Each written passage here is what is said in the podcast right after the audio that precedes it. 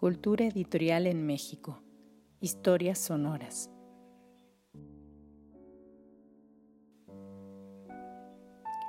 Cultura editorial en México.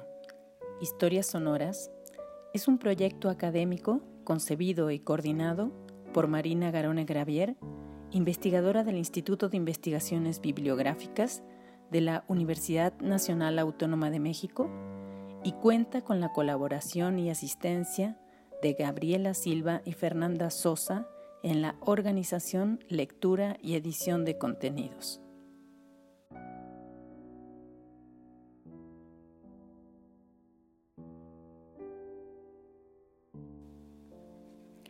Les damos la más cordial bienvenida a una cápsula de Cultura Editorial en México, Historias Sonoras.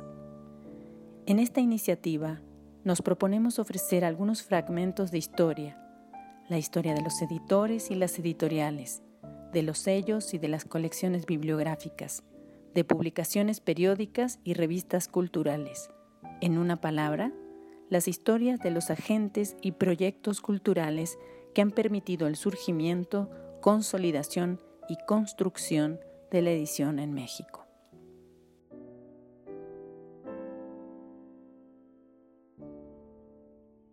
Panorama de la cultura editorial de la Universidad Nacional Autónoma de México.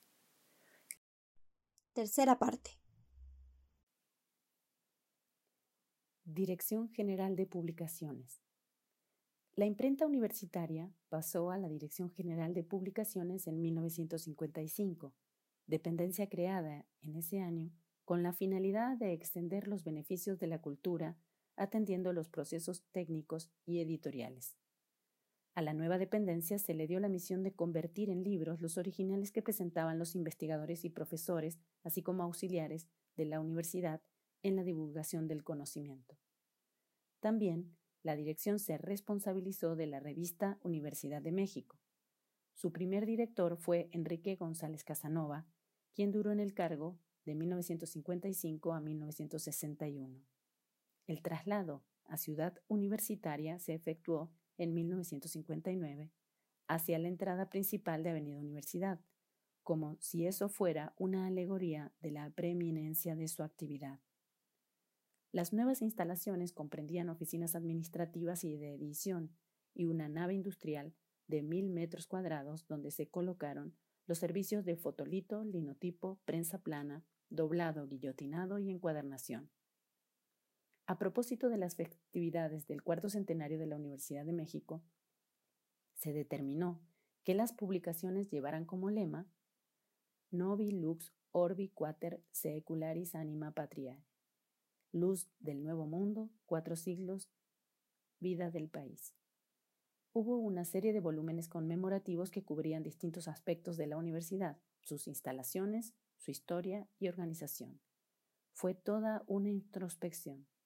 Entre los títulos están Cuatlicue, Estética del Arte Indígena Antiguo, de Justino Fernández, el Antiguo Colegio de San Ildefonso, de José Rojas, el Colegio Máximo de San Pedro y San Pablo de Clementina Díaz y de Obando, el Palacio de Minería de Justino Fernández, el Pensamiento Mexicano en los siglos XVI y XVII de José Manuel Gallegos, Ensayos sobre la Universidad de México de Pablo Martínez del Río, et al., Historia Jurídica de la Universidad de México de Julio Jiménez Rueda, Homenaje Ecuménico a la Universidad, la Facultad de Medicina de Francisco Fernández del Castillo, la idea del descubrimiento de América, historia de esa interpretación y crítica de sus fundamentos, de Edmundo Gorman, la Iglesia y el Convento de San Agustín, de Manuel Romero de Terreros, la Real y Pontificia Universidad de México, antecedentes, tramitación y despacho de las reales cédulas de erección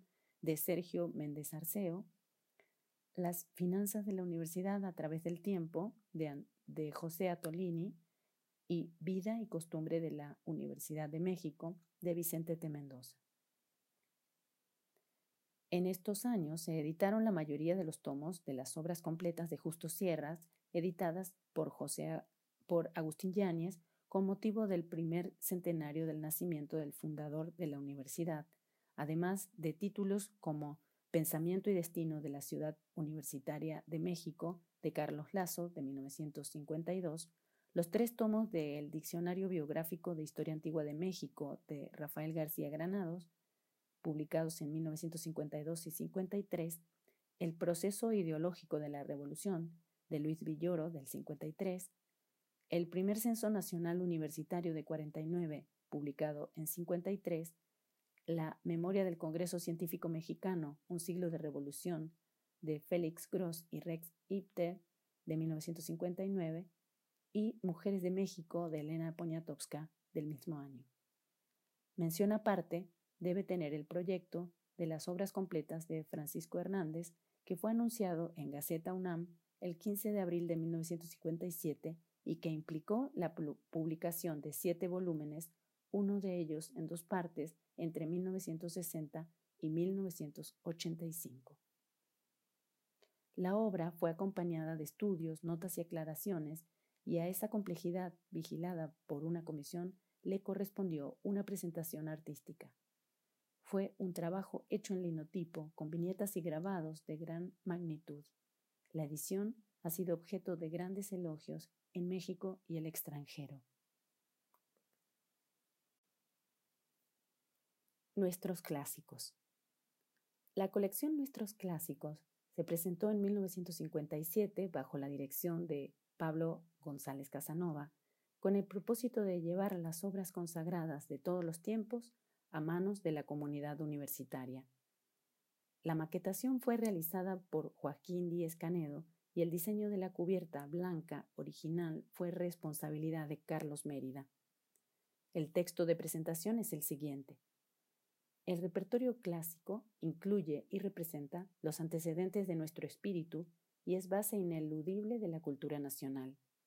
Al publicarlo bajo su escudo, la UNAM renueva su fe en los supremos valores del pensamiento, del arte y del saber, y los pone en manos de los estudiantes en ediciones accesibles por sus especiales características bibliográficas. El primer número fue Antología de la Poesía Latina, con selección, versión rítmica, prólogo y notas de Amparo Gaos y Rubén Bonifaz Nuño. Los autores que se han incorporado son esenciales para una amplia cultura. Así, han aparecido obras como La Regenta, de Leopoldo Alas, Orgullo y Prejuicio, de John Austen, Cumbres Borrascosas, de Emil Brontë, El Corazón de las Tinieblas, de Joseph Conrad, Elogio de la locura de Erasmo de Rotterdam, Madame Bovary de Gustave Flaubert, Agudeza y arte del ingenio de Baltasar Gracián, El suicidio de Emile Durkheim, Dublineses de James Joyce, Moby Dick o La ballena de Herman Melville, Ensayos escogidos de Miguel de Montaigne, Doña Perfecta de Benito Pérez Galdós, Cuentos escogidos de Edgar Allan Poe, ¿Qué es el tercer estado? de Manuel Selles o Victorianos eminentes de Lytton Strachey.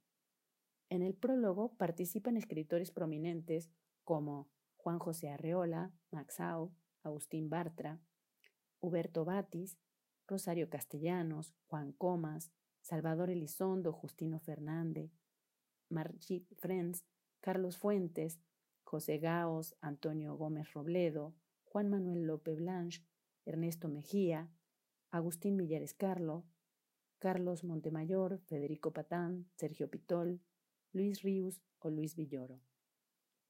En 1978 se incorporó a esta colección el proyecto Shakespeare encabezado por María Enriqueta González Padilla.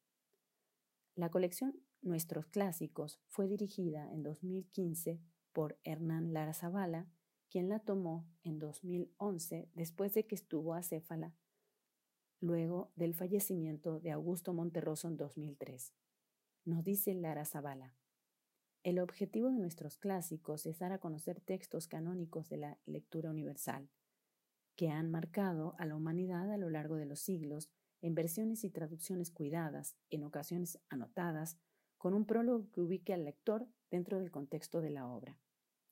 La nueva imagen de nuestros clásicos, según lo expresó Lara Zavala, contiene colores llamativos y la imagen del autor en la primera de forros, Lo importante de la imagen es el autor, por lo que ocupa la mayor parte de la portada.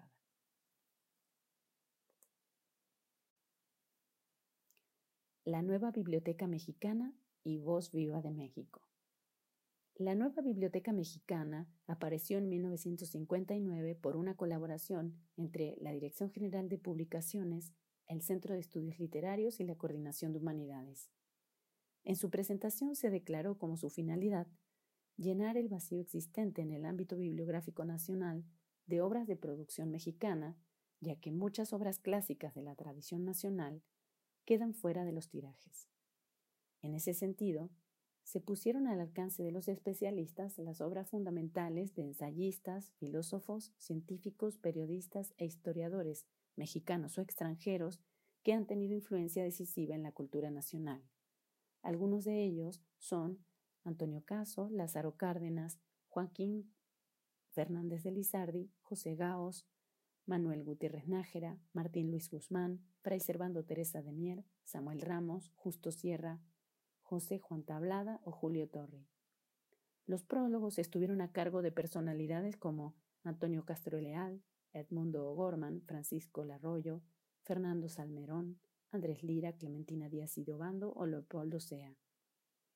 El consejo consultivo de esta colección fue formado por especialistas en filosofía, ciencia, derecho, sociología, economía, historia, literatura y filología. El diseño del formato que originalmente la uniformó fue creación de Francisco Díaz de León. En 2015 su director fue Miguel León Portilla. En 1959 se inició también una colección de voces grabadas, Voz Viva de México. Más de 160 acetatos y 170 discos compactos con voces como las de León Felipe, Jaime Sabines, Octavio Paz, Rosario Castellano, Salvador Novo, Juan Rulfo, Jaime Torres Bodet, Martín Luis Guzmán, Artemio del Vallarispe, José Gorostiza, Juan José Arreola, Carlos Fuentes, Vicente Leñero o Alejandro Aura avalan el proyecto. La Unión de Universidades de América Latina solicitó que se ampliara el campo de cobertura de la colección a Hispanoamérica y fue creada la serie Voz Viva de América Latina, con Miguel Ángel Asturias, Pablo Neruda, Jorge Luis Borges, José Lezama Lima, Julio Cortázar, Mario Benedetti, Ernesto Sábato y Gabriel García Márquez. En 2005, la colección Voz Viva de México quedó inscrita en el registro de Memoria del Mundo de la UNESCO.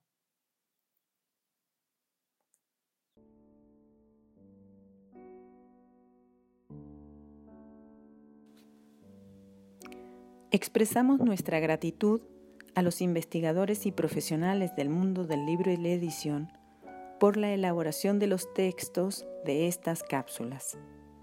También agradecemos a la Secretaría de Cultura de México y a la Fundación para las Letras Mexicanas. Entre 2018 y 2019, ambas instituciones patrocinaron la iniciativa Cultura Editorial de la Literatura en México CELITMEX, en la que participó activamente Jorge Mendoza. De aquella iniciativa deriva una parte de los contenidos empleados en este nuevo proyecto. Los invitamos a escuchar nuevas cápsulas de cultura editorial en México, historias sonoras. Gracias por su atención.